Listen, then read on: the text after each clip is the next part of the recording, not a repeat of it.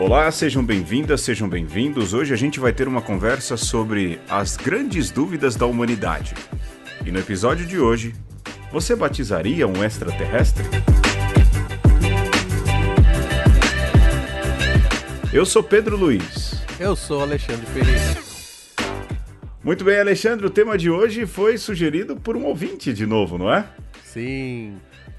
É, qual o nome do ouvinte, Alexandre? O famigerado Docogu. Docogu, que numa conversa que tivemos recente diz que se envergonha muito do nome, não é verdade?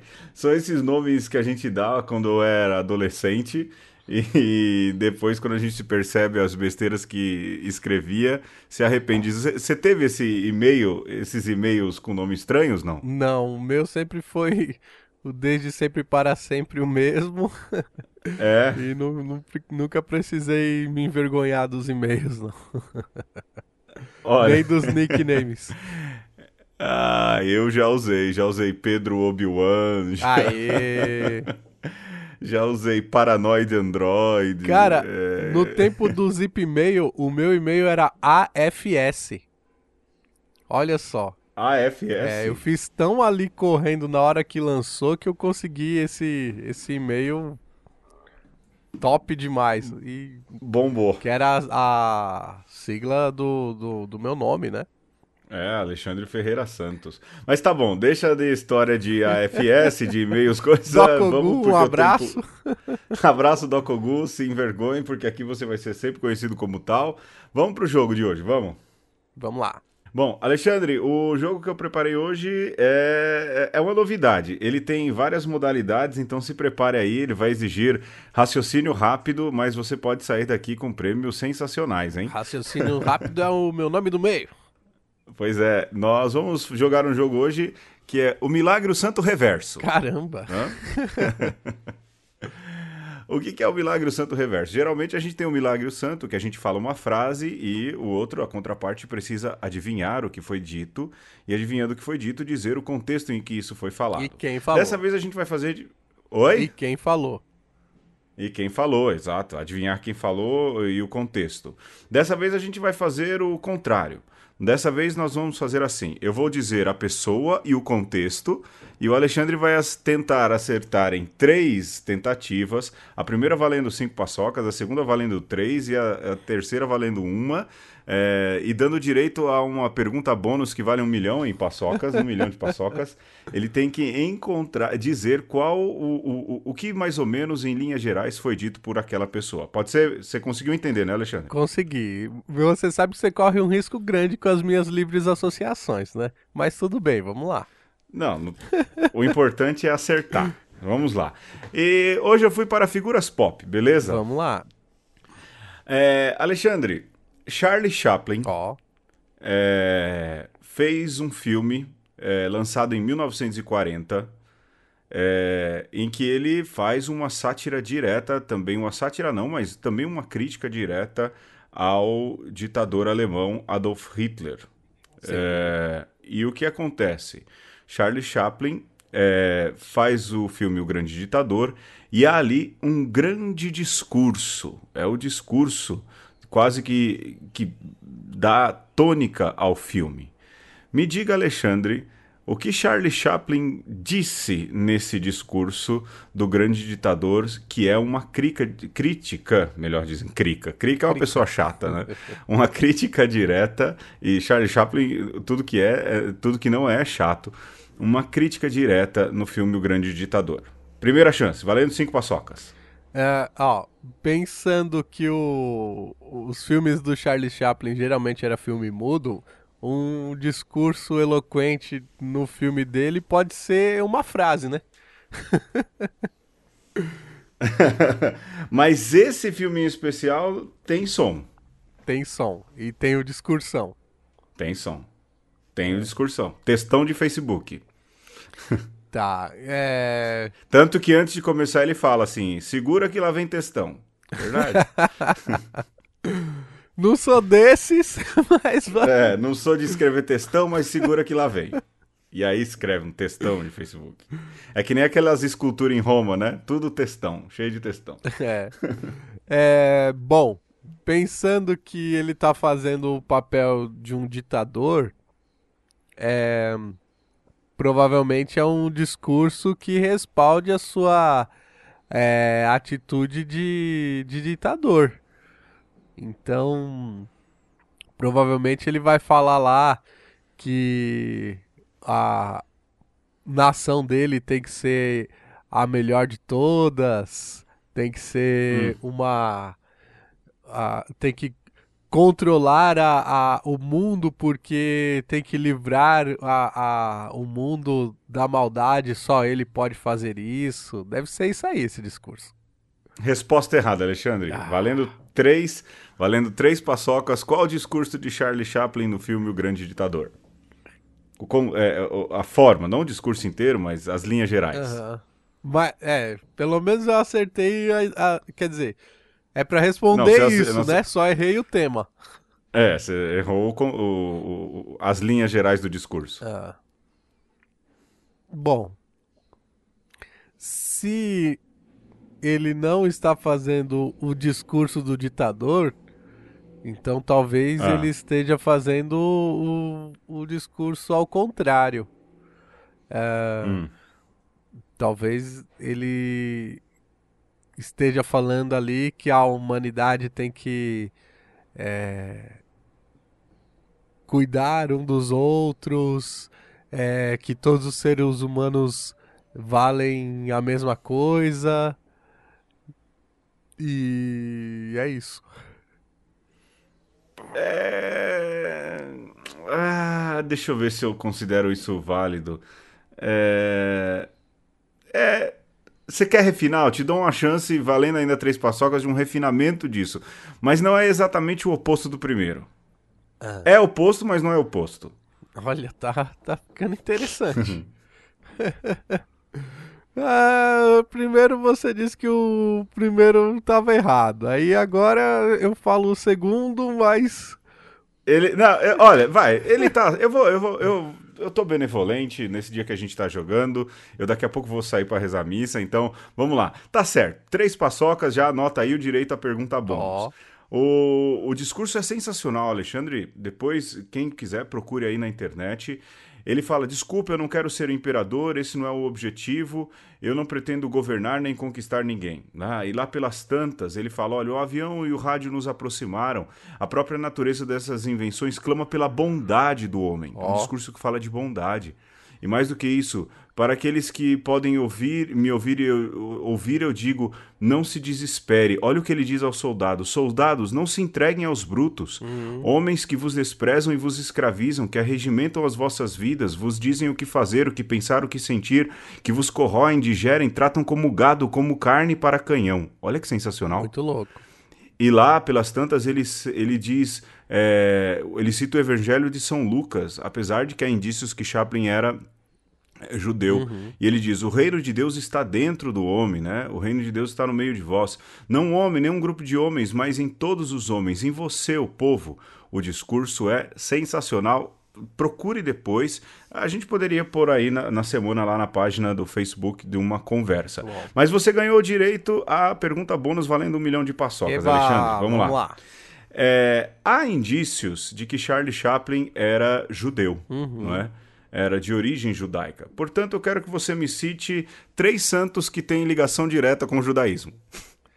Três santos que têm ligação é. direta com o judaísmo. Vamos lá. Isso. Pedro. Ah, é muita, é muita malandragem, né, bicho? É, olha, tá bom, vai. Do grupo ligado a Jesus já foi, hein? Tá. Nem vem. É Pedro, Tiago, João, tá? tá. e Nossa Senhora tá. e José também. Então, eu vou, vou dar um passo atrás pra você ficar mais não, não, embasbacado não. ainda. Uh, Santo Elias. Não, não pode. Não Como pode, não? Não pode. Não, já definiu. Da, da, da data de Pedro agora pra frente na história. Mas você sabe que em, em, na tradição é, ortodoxa, é, Moisés é considerado santo, Elias é considerado Elias. santo. Sim. E você sabe sim. que na Arquidiocese de São Paulo tem uma paróquia Santo Elias, né? Eu sei, sei de tudo isso, mas é, a partir do momento. É, é a regra do jogo que eu estabeleci agora é: a partir do momento que você fixa o ponto zero de um santo, agora você só pode ir pra frente. Vamos tá. lá. Então, eu vou falar a, a minha querida é, ah. Edith Stein. Santa Edith Stein. Santa Edith Stein. Sim. Essa eu imaginei. Que é que saiu do, saiu do, abandonou o judaísmo e virou cristã. Né? Ela é de origem judaica, virou cristã, uma filósofa e acabou morrendo no campo de concentração na Segunda Guerra, porque apesar de ser cristã, a sua etnia era judaica. Então tá fácil já de dar a terceira resposta. Tá, e eu vou colocar aí São Maximiliano Kolbe. Fácil, hein? É, Fácil. Pra, pra gente ficar ali no, no, no campo da, da. Mas olha, poderia citar ainda um quarto aí são José de Anchieta dizem que era também de origem judaica, viu? De origem judaica, né? É. É, pode, pode. Fica valendo. Um milhão de paçocas, o primeiro ouvinte que der like no post do Facebook vai ter que te pagar. Depois você entra em contato com ele lá. Você que deu like sem ouvir, tá perdido, hein? É verdade. Vai, ser, vai ter like agora só lá na sexta-feira. Vamos para o segundo, Alexandre, rapidinho, vai. É, em 1900, deixa eu pegar aqui, é, em 1967, uh, o então renomeado boxeador que se chamava Cassius Clay e depois virou Muhammad Ali, é, recusou-se a servir o exército norte-americano e ser enviado para a guerra do Vietnã. Ele fez um discurso ali. Um discurso até. É, como é que se diz? Curto, uhum. mas fez um discurso falando sobre a sua ida, a sua recusa de ir à guerra do Vietnã. O que falou Mohamed Ali nessa, na, nesse pequeno discurso? Tem que dizer o um milagre desse santo aí. É. Ah, muito bem. É... Muhammad Ali, de... Muhammad Ali para não ir na guerra, provavelmente deve ter falado ali: eu tentei fugir, eu queria me alistar, eu quero lutar, mas não com essa farda. não com essa farda. não, eles não, ele não usou a música do Ira. Mas será que a música do Ira não é um, uma reminiscência do discurso dele? não, não, não uh, mas fala a verdade que a minha ideia foi boa. foi, não, você foi sagaz, mas não foi o caso. Uh, provavelmente, uh, Muhammad Ali estava ali com, com toda a sua. É, com todo o seu empenho de retomar suas raízes africanas, né? A, a própria. É, conversão dele ao Islã tem a ver com isso, do é, recusar um pouco a cultura ocidental. Então, talvez ele estaria ali falando sobre é, o racismo, sobre como os homens negros é, serviam para algumas coisas e para outras não, de como você ser esportista era importante, mas ao mesmo tempo você não tinha lugar na sociedade, mesmo que você fosse um herói esportista, não sei, de repente. Hum, não, não, errado. Valendo uma paçoca, o direito a pergunta bônus, a pro... Eh, uma outra e uma tentativa. Ah. Oh. É. Bom, se ele não falou a música do Ira. se ele não falou não. sobre racismo. Uh... Então talvez ele falou sobre o quanto a guerra, na verdade, só traz mesmo a morte. E ele, como uma pessoa do esporte, era contra toda essa cultura que, que mata as pessoas.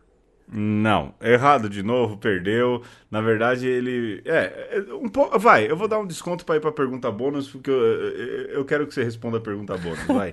Ganhou então mais uma paçoca. E ele diz assim: Por que me pedem para vestir uma farda? Essa última parte sua é fato. Por que me pedem para vestir uma farda, viajar 10 mil quilômetros e matar Vietcongs se eles nada fizeram de mal para mim? Foi essa a resposta. Ele diz: Eu me recuso a ser convocado para as Forças Armadas dos Estados Unidos, pois exijo e aí ele pede isenção, não é, uhum. das Forças Armadas, porque ele se dizia ministro da religião islâmica. Muito Mas bom. ele diz então, se eles não fizeram nenhum mal para mim, porque eu vou lá matá-los. Essa Sim. foi a resposta do Mohammed Ali. Olha que gerou depois uma série de, de, de, complicações e críticas, mas ele era um homem contundente por si só. É, agora, valendo um milhão de paçocas, não, na verdade vale 500 e vai para a segunda. Eu tinha uma pergunta bônus, mas como você acertou na última, vai para a segunda pergunta bônus. Verdadeiro ou falso?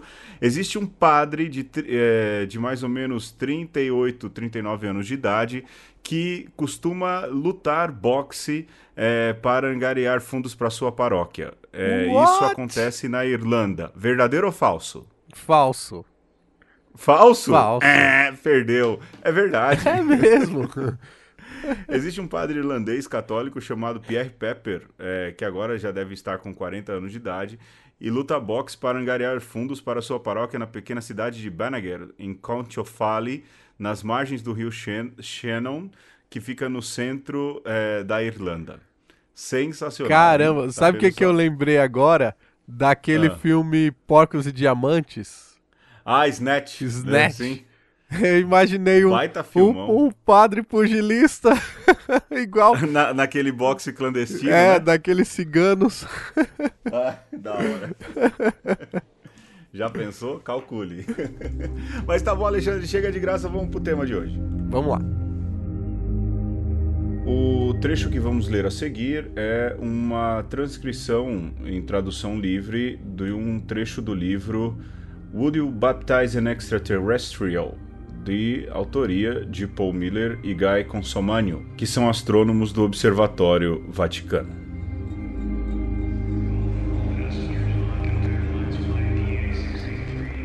Então, cara, alguém realmente já te perguntou se batizaria um extraterrestre? Mais de uma vez. Acho que a vez mais memorável foi quando eu estava visitando a Inglaterra para uma palestra de astronomia no Festival de Ciência de Birmingham em 2010. Enfim, o dia da minha palestra acabou coincidindo exatamente com a visita do Papa Bento XVI a Birmingham. Então, a nata do jornalismo britânico estava lá e eu concordei em dar uma entrevista para divulgar o festival, mas eles só queriam me perguntar sobre o Papa. Compreensível. Só que eles ficavam me perguntando coisas como: qual é a sua maior fonte de conflito com o Papa? Ou o Papa tentou suprimir seu trabalho científico? Estavam desviando do assunto completamente. Eles não queriam me ouvir falar sobre o quanto o Papa Bento XVI apoiou o Observatório do Vaticano e seu trabalho científico. Então, finalmente, Frustrados por não estarem recebendo a história que queriam de mim, um deles perguntou: Você batizaria um extraterrestre?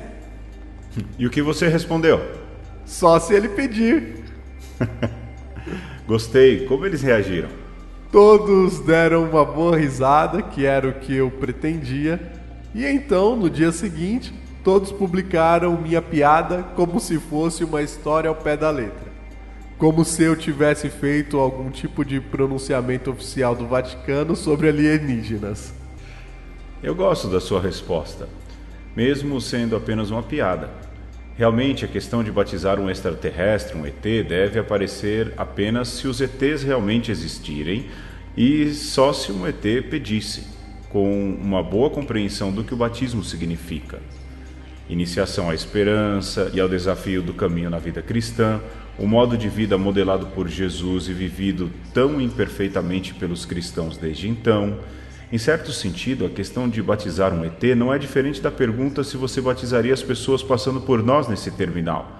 Você não pode batizar alguém que não queira ser batizado ou alguém que não entenda o que isso significa. Mas, claro, no caso do ET, haveria alguns obstáculos adicionais.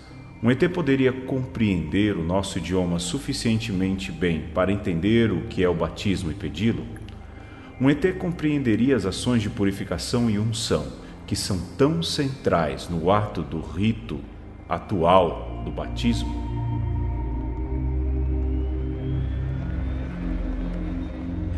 Esse trecho foi, então, como a gente disse, uma, um, um diálogo escrito por Paul Miller e Guy Consomanio num livro chamado Você Batizaria um Extraterrestre. Eu lhe pergunto, Alexandre, você batizaria um extraterrestre? Se ele me pedisse, sim. Mas não sei antes de fazer a preparação, o curso de iniciação à vida é, cristã. É, catecumenato. Né? Boa, tem que fazer todo, uh, todo o caminho. De fato, esse é um tema que é, não é que é espinhoso, mas ele, ele é provocativo naquilo que diz respeito ao cristianismo é, e aquilo que a gente considera como verdade revelada, não é, Alexandre? A possibilidade de existência de outras vidas em outros planetas, elas diretamente é, é, é colocam quem pensa de um jeito ou de outro, e talvez a gente chegue a alguma conclusão ou nenhuma, colocam em xeque até a questão da revelação de Deus na pessoa de Jesus Cristo, não é? é mas antes de chegar lá, eu queria falar um pouco sobre como a turma. É, bom, acho que seria bom, né, Alexandre? Sim. A gente deixar nossa opinião e o nosso modo de ver as coisas já. Como é que se diz? patentes no início, né? uhum. né? O meu modo e depois você de definir o seu, é... porque aí talvez fique mais fácil de você entender as nossas colocações e tudo mais. Você acredita em extraterrestre, não? Eu, sinceramente, acho que é possível que haja vida em, uhum. em outros planetas, né? Eu não, não vejo problema nenhum com, com essa possibilidade, sabe? Não me tira o sono. Sim. E você? É, eu, assim, eu particularmente, é, eu, eu destrincho essa questão. Vida, né? O conceito de vida, para nós, é um, é um conceito muito amplo, não é, Alexandre? Sim. É, e assim, vida fora da Terra, eu creio que exista, não é? é formas de vidas é, biológicas e tudo mais, e isso é fato, né? Então, existem seres extraterrestres fora da Terra. Isso eu acredito. Né? Há evidências de que houve vida em Marte, houve água em Marte, houve vida em Marte, não é? É e é uma vida fora da Terra, extra-terra, extraterrestre. Agora, a vida inteligente, eu também acredito, não é? é. A, que deva haver e tudo mais. Mas, assim, visita de extraterrestre ao planeta, ah. eu sou um pouco reticente. É, não, eu sou um pouco reticente porque, vai, por mais que a gente só conheça a nossa realidade, você sabe o tanto de energia que se gastaria para se é, viajar para um outro planeta habitado e tudo mais, seria muito grande, não é? Essa questão de velocidade de dobra, motor de dobra de Star Trek e tudo mais, tudo isso é ficção científica é, baseado, lógico, em alguns estudos que podem dar certo ou não, mas que de fato é, é, nada é, é realmente verdadeiramente comprovado. Só está então, assim, na teoria até agora, né? É, é assim, que exista uma civilização crescendo num planeta e organizada, eu sem dúvidas acho que exista, mas que nos visitam, não. Porque nem agora, nem usa... no passado? É, pois é, então. eu ia chegar aí, não é? Porque tem muita gente que usa até a Bíblia, não é, Alexandre? Como, como base é, para dizer, olha, aqui são é, questões evidentes de que os deuses eram astronautas. Você leu esse livro do Eric von Daniken? Ah, eu, eu lembro que eu flertei bastante, viu? Ali na adolescência era um prato cheio. Não é? Não, esse, esse, esse livro famosíssimo e, e aí ele, esse autor, não é? É uma crença, eu não vou entrar aqui no, no, no mérito, a, a gente que acredita e tudo, de que algumas é, é, manifestações bíblicas, não é? É, mesmo históricas, é, coisas encontradas no, na, na, antiga civilização egípcia, é, resultado de escavações de distantes períodos históricos, de que ali havia evidências de que existia um contato e uma convivência com extraterrestres. Eu vou dar alguns exemplos na nossa seara cristã católica, não é, Alexandre? Diga, diga. É, na verdade, na área judaico-cristã, não é? é? Talvez seja é, aí o melhor exemplo. Há quem diga, por exemplo, que o fenômeno de Moisés subir até uma montanha para se falar com Deus, é, eu já vi ufologistas aí, né, uhum. estuda, estudiosos, estudiosos dessa questão, dizer: olha, Moisés subia ali porque era um lugar reservado e lá ele se comunicava com seres de outro planeta. Há até também a história não é, no livro do Êxodo que quando Moisés descia da. Da, da montanha vinha com um rosto tão brilhante que precisava cobrir o rosto, não é? É, e aí eles dizem: olha, isso é evidência dos contatos. Um outro muito famoso é a carruagem de fogo do profeta a Elias, né? do profeta Elias. É, então, que sobe ao céu numa carruagem de fogo e dizem: não, isso aí é patente de que essa carruagem de fogo, na verdade, era um veículo alienígena e que Elias tinha ali um contato e tudo mais. Eu, particularmente, vejo tudo isso como alegorias bíblicas escritas num tempo e num contexto. Mas tem gente que faz esse tipo de interpretação, né, Alexandre? É, é o bom e velho imaginário humano que requer aí explicações para aquilo que você não tem a primeiro momento. Aí você, há um tempo atrás, é, se dizia que Deus era um, um tapa-buraco para aquilo que as teorias científicas não eram capazes de responder né? Então, eu não sei bem da origem do universo, então eu digo, foi Deus. Sim. É, e o engraçado é que parece que agora estão querendo tirar Deus de lado e colocar os extraterrestres, né? Então, ah, que, mas por que, que a Terra é assim? Porque tem só essa raça inteligente no planeta. Ah, foi os extraterrestres que fizeram uma experiência científica aqui e pois. tem esses tais de seres humanos aí que por que, que é tão diferente dos outros? Então, assim, é, existe aí um, um limite entre aquilo que é é, ciência e aquilo que é crença e nesse limite, né, porque existe de certa forma um abismo entre uma coisa e outra, a gente pode encher do que a gente quiser. Aí, seja Não. Deus, seja os astronautas, seja, seja, Deus ou até os intraterrenos, porque também a turma Boa. que acredita no, de que a Terra é oca, olha, e já daria, né? De que a Terra é oca e dentro da Terra há toda uma civilização é, que de vez em quando sai ali. É, quer dizer, a gente sempre vai tentar é, é, é, encontrar algo. Né? Lógico, para nós que cremos e cremos em Deus. É, é, porque quem está de fora pode achar, bom, mas tanto faz acreditar no extraterrestre, no intraterreno, numa figura divina, não é? Sim. É, mas para nós que cremos, eu não estou colocando em descrédito, não é? É, mas a gente nunca quer ter afirmação científica sobre Deus, né, Alexandre? E já essa galera que crê busca, é, que crê aí em extraterrestre ou intraterrenos, aí vou, vou usar o termo, né? Eles Sim. tentam dar um embasamento científico. A gente não, não é? A gente não vai dar um embasamento científico à carruagem de fogo, não é? a gente consegue enxergar aquilo ali como uma alegoria, como é, é algo é, que tenta explicar um, uma teologia sobre o profeta Elias e o seu destino e tudo mais. Mas eh, quem faz com seriedade uma boa teologia vê assim, não é? É, mas os outros tentam dar esse sentido de cientificidade. Isso é ruim, não é? Pelo menos é uma crítica que faço, né? É, e assim, é, o importante é a gente saber que a Bíblia, ela não quer te dar é, respostas científicas. Uhum. É teologia, É né? teologia, então quer te dar uma lição para a vida, quer te ajudar a viver bem essa vida aqui. Não quer sanar suas curiosidades, não quer falar sobre coisas é, assim que, que seriam extraordinárias simplesmente porque são extraordinárias, né? Sim. Então a gente tem que ter essa é, desde já essa sabedoria de não achar que a Bíblia ela está ali para para te falar do, do, do, extraterrestre, ainda que se você pensar que Deus está fora deste mundo que a gente vive, então por si já é um extraterrestre, né? Apesar de que a gente fala de outra dimensão. É, mas você tem razão Então, na raiz do termo. É, assim, só pra atualizar o termo, né?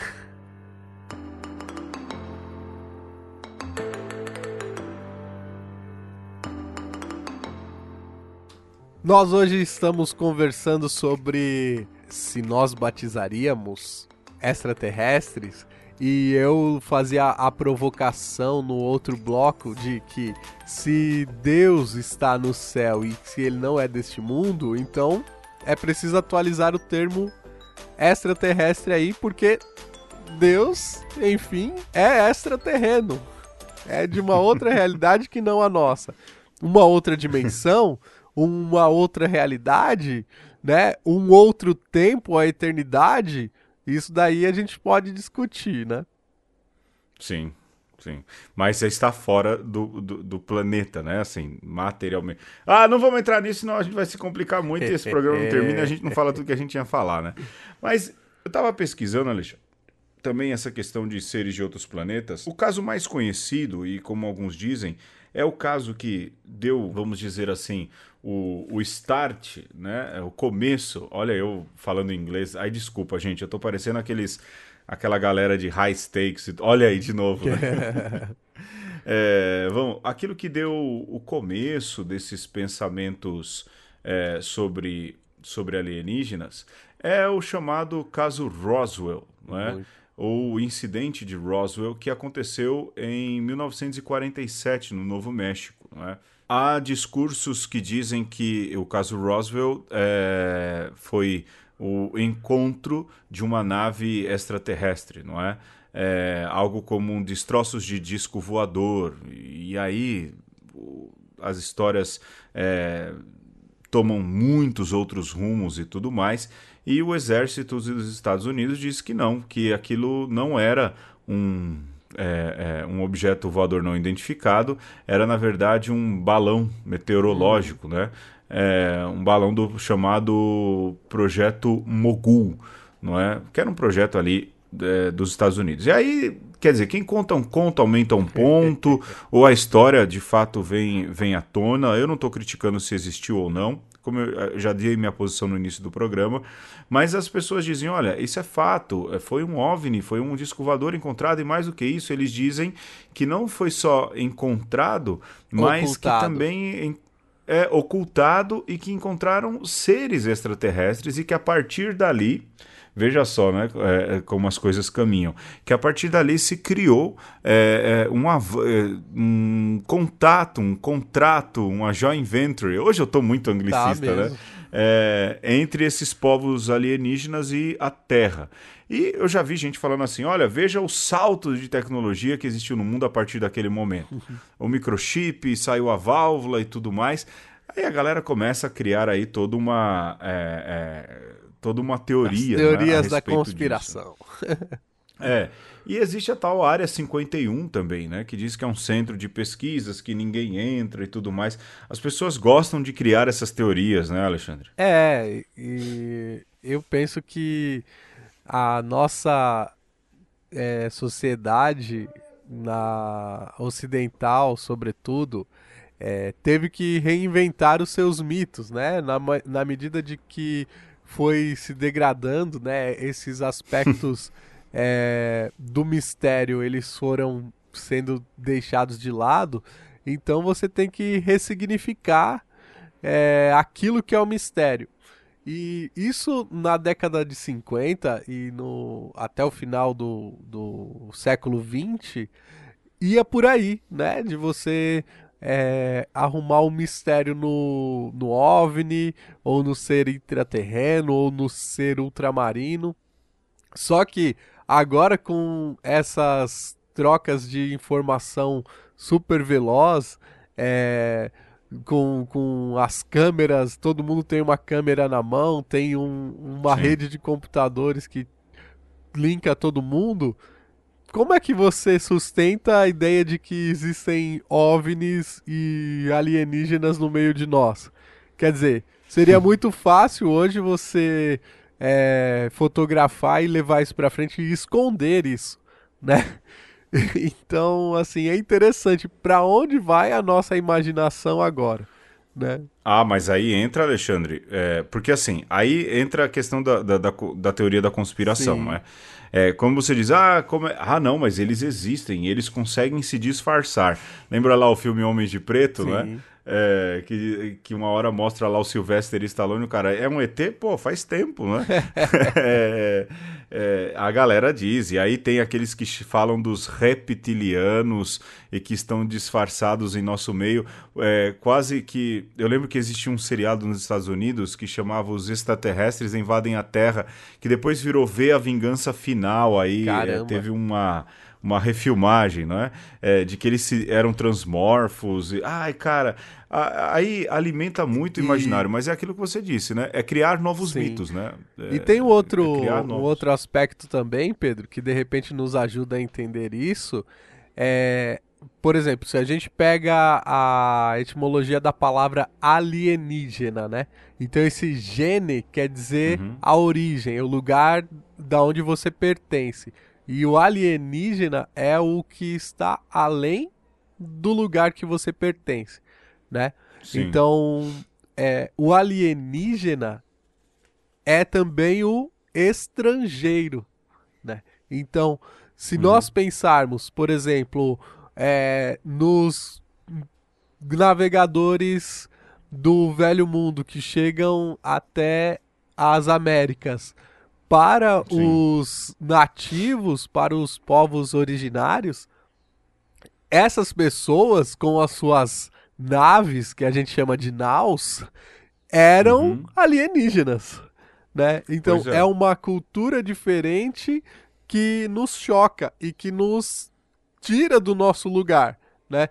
Hoje em uhum. dia nós poderíamos dizer que os alienígenas do velho mundo é aquele pessoal que cruza ali é, o mar Mediterrâneo, né? E o uhum. medo que causa, o pavor que causa nessas pessoas é a mesma como se fosse uma invasão extraterrestre. Vem Sim, aqui para é... nos destruir, vem aqui para tomar tudo que é nosso. É, mas na hora do futebolzinho, né? Aí querem, né? A galera que joga muito e tudo mais, a manemolência que só os genes de quem vive correndo para sobreviver é, e lutando pela vida tem, aí querem, aí vale a pena, né? É. Abraço, Lukaku. faz um gol para nós. É, faz um gol. Já, já terminou a Copa, né? Mas eu, olha, eu confesso a você que à medida que o Brasil foi saindo, eu fui torcendo para os alienígenas, não para os times, uhum. né? Mas é, pela galera que é, tem essa o gene, a história, a origem refugiada. Né?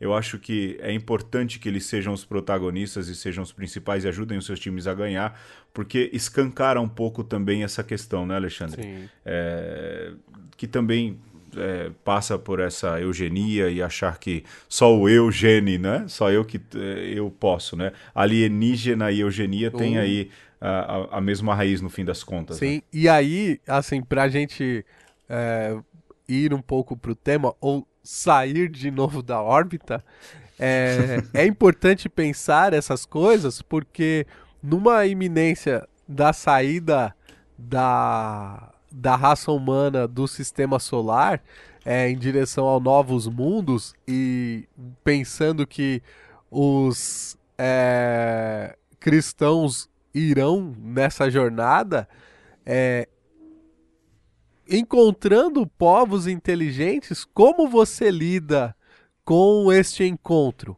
né? Você Sim. vai também como um invasor para tomar tudo e dominar, ou você vai viemos em paz. Ou viemos em paz e, e vamos entender o que o outro tem é, de bom, né? Antes de nos impormos, né? Porque isso é muito sério, né, Pedro? É, Sim quando você encontra com uma pessoa, você impõe a sua presença, né? E Exato. quando são povos que se encontram, existe aí uma nova realidade. E imagina então novas criaturas se encontrando ou novos mundos se encontrando. Né? É sempre a questão do si mesmo e do outro, do respeito, da empatia é, parece que, que esses temas são simplesmente é, de ficção científica ou, ou científicos por si mesmo, mas tem uma questão ética envolvida aí que ela é latente. Para dar também um exemplo aí de ética é, que a, a exploração espacial de, é, impõe, né? Exige.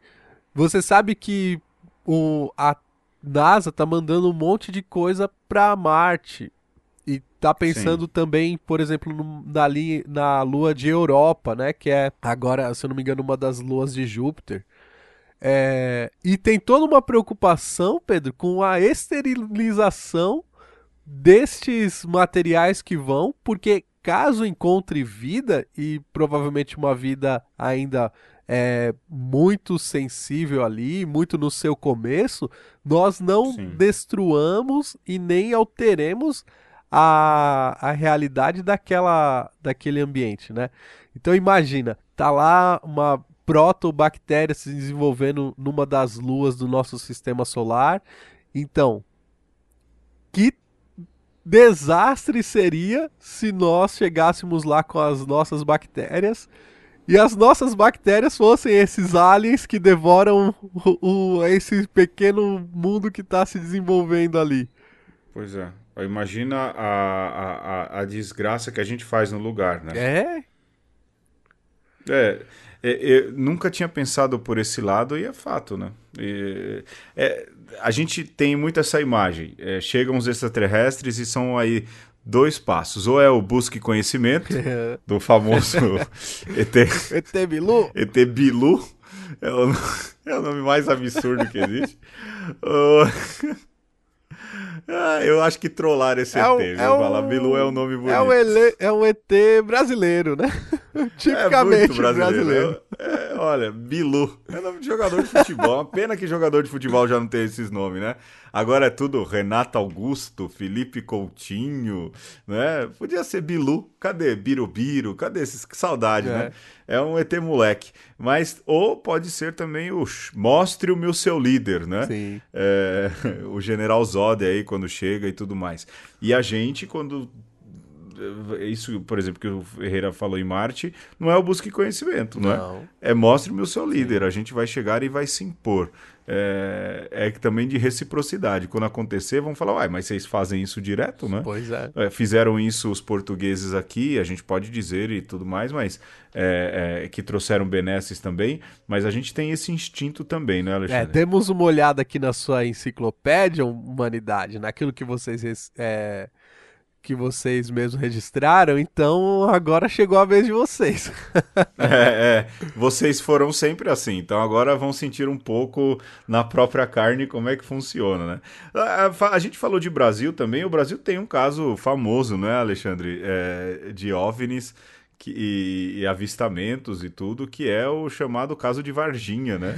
é, do ET de Varginha que umas meninas viram lá. O caso já faz 20 anos, Alexandre, 20 anos, né? É, e aí, é uma série de uma série de teorias e tudo mais. A mim, o que mais me deixa encantado é a sagacidade da cidade de Varginha, né? Claro. Porque eles capitalizaram isso aí, né? Claro. É a cidade do ET, né? Sim. Então, há lá um, como é que fala? Um disco voador, é a cidade do ET, a galera soube ir bem, não é? Mas como isso a gente retorna, né? É, talvez faça mais parte do imaginário popular, é difícil dizer. A gente não está querendo colocar em descrédito aí. É, vamos assim dizer, o testemunho de ninguém. Há muitas coisas que corroboram a favor, corroboram contra. A nós não interessa falar isso ou não, mas de como isso permeia também a nossa cultura aqui no Brasil, né? É, e é bacana você ver que isso se repete no mundo de um, né, como um todo, seja é, casos novos Sim. ou seja olhar para sua história e dizer tem aqui um traço de uma civilização antiga e relacionar isso a, a é, extraterrestres do passado, né? E mas eu acho que que, essa, que esses casos em que é, essa, a, existe essa apropriação cultural, isso passa a fazer parte da cultura, uma boa apropriação, né? É prova de que, de fato, é, essas coisas existem, pelo menos no, no imaginário. No imaginário. São assimiladas. Né?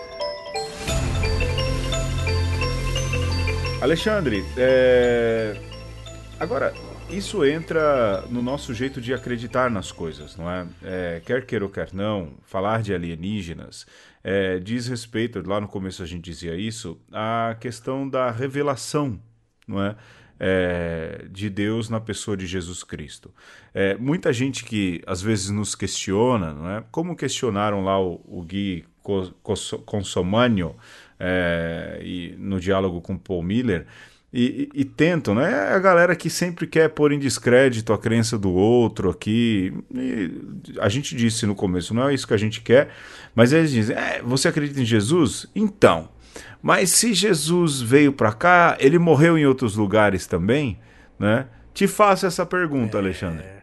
É, isso é, vai entrar nessa seara é suscitar também essa pergunta, não é? Sim é, a gente tem que encarar essas coisas de, de frente e não é uma é, pergunta só um exercício de imaginação, né?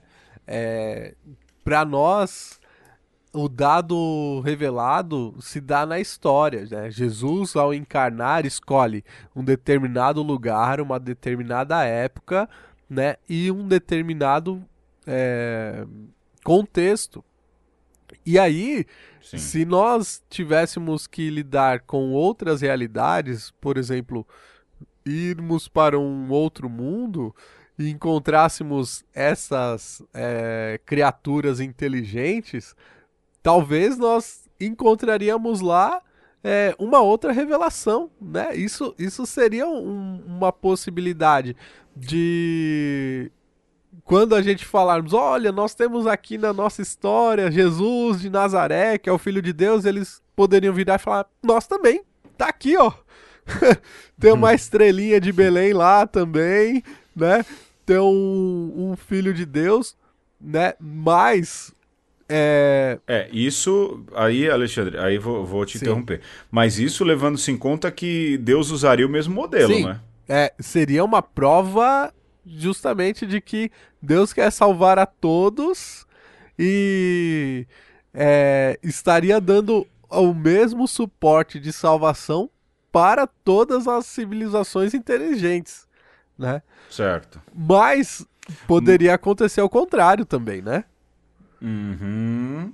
É aí que entra, né? Se há uma revelação ali é, numa outra é, é, numa outra civilização fora da Terra, é, se há uma revelação divina, a gente está partindo do ponto de vista que a gente crê. Você tem que, Sim. você que ouve e que não crê, é, lembre-se, a gente parte do ponto de vista que nós é, cremos. Vem com é? nós nessa é, viagem. Gente, é, gente, é, eu fico pensando que talvez o, vai Deus, né? A gente vai nominar Deus aqui, a figura divina, né? A divindade dessa civilização, se houvesse, eu usaria outros meios aí. Como a gente também não pode achar, por exemplo, há muita gente que vai morrer sem ouvir falar de Jesus pois Cristo, é, né, Alexandre? Então.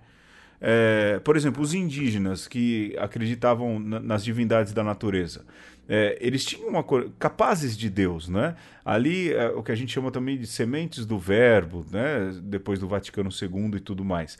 É, é, é perceber uma divindade. Sim. Então, quer dizer, há uma revelação também, não é? Talvez não no mesmo jeito, é, da mesma maneira, não na mesma pedagogia, mas é uma revelação. Sim. E aí, se, por exemplo, nós chegássemos nessa outra civilização inteligente e não encontrássemos nada de resquício de revelação, é, muito provavelmente o que nós cristãos faríamos? Bom, bem, nós não somos só é, uma raça escolhida por Deus, mas somos uma raça missionária e somos é, temos o mandato de levar o evangelho para todo o universo, né? Sim, dizer assim, olha, é, nós cremos É, e, esse, e, e, somos organizados nisso, Sim. né? Aí você pode dizer, é, mas aí as pessoas vão deixar de crer.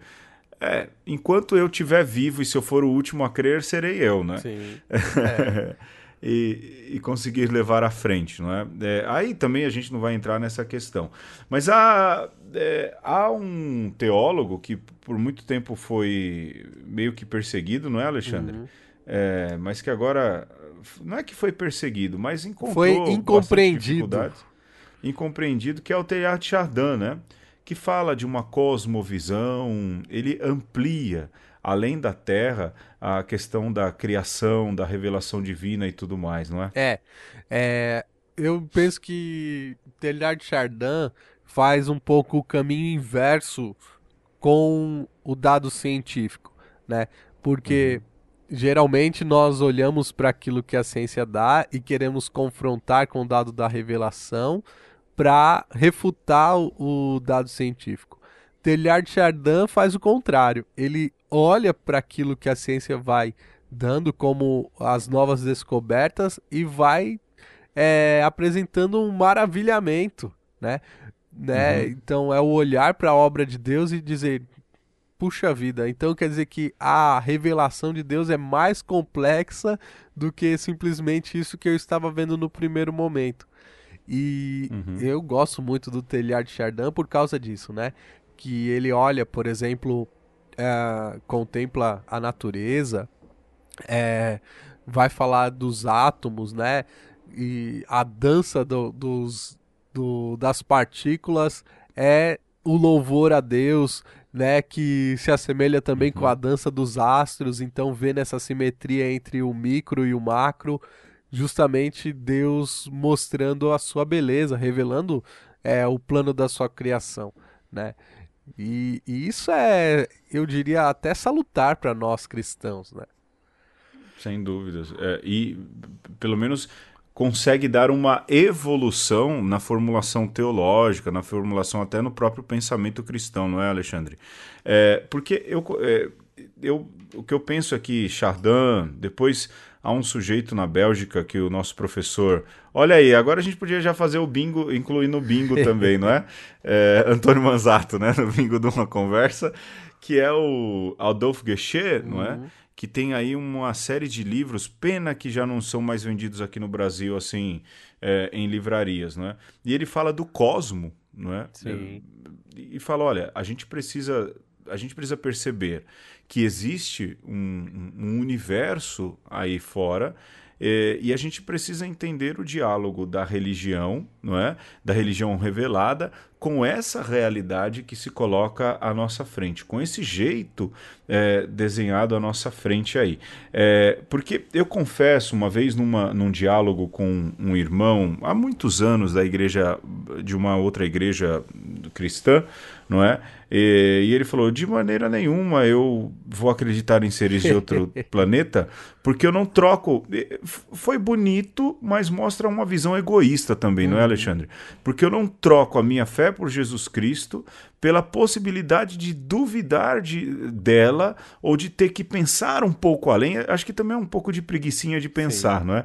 De uma preguiça de ir além, isso ele não falou, é, de ter que lidar com o fato de, da revelação em Jesus Cristo e ter que lidar com a possibilidade de vida em outro planeta e toda a implicação que isso teria na minha vida e na minha fé. É uma visão egoísta de quem crê. É, só que é? assim, a verdade é que isso está acontecendo na história do, do povo de Deus desde sempre.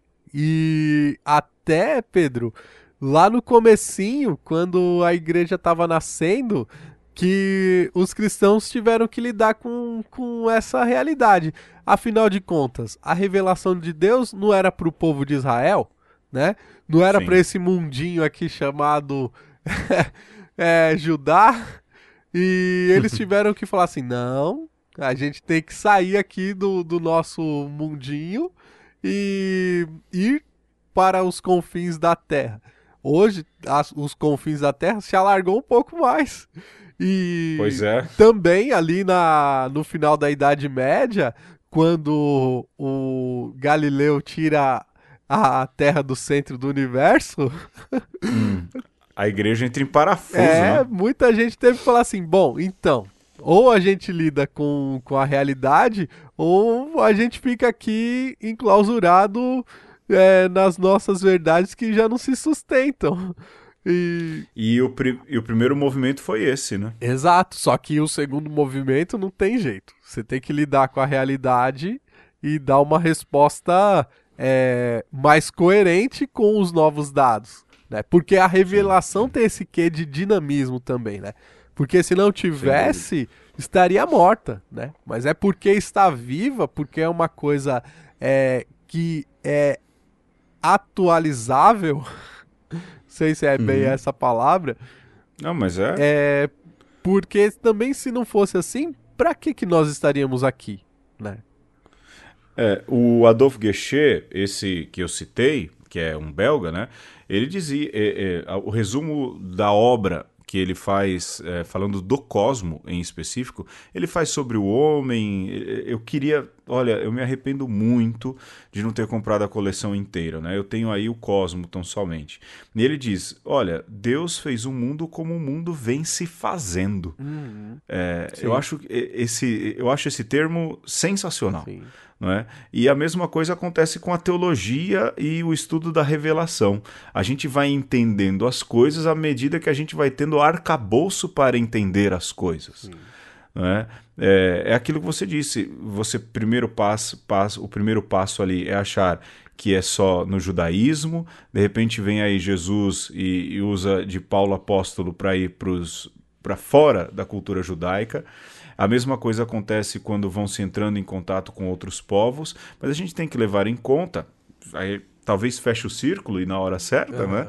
É que à medida que a gente vai se expandindo e agora a gente vai para fora do planeta, há um carro orbitando, né? Há um veículo, um carro orbitando aí é, é, é, a Terra. E, e a gente já conseguiu sair do sistema solar com uma sonda Voyager se eu não me engano, a Voyager 2. Ou seja, à medida que a gente vai ficando mais longe, a gente vai expandindo os universos, a gente vai também sendo obrigado a expandir a nossa formulação teológica. Não mudar, mas é, entender e atualizá-la de acordo com essas novas realidades.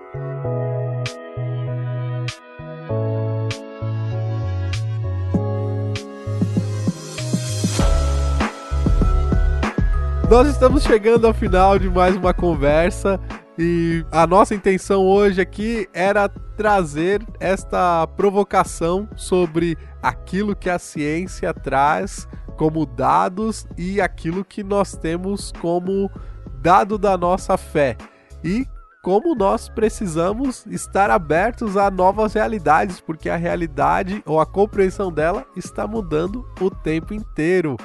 Eu quero agradecer mais uma vez o Pedro por esse papo sempre muito bom e muito divertido. E a você que nos escutou aí, é, tenha uma boa semana. Até mais. Tchau, tchau. Olha, depois dessa viagem toda que foi essa conversa, eu também só tenho que me despedir, agradecer ao Alexandre, agradecer você que ouve. E desculpa a viajada aí, a gente garante que estava 100% sóbrio. O Alexandre tomando café e eu tomando um bom copo de água.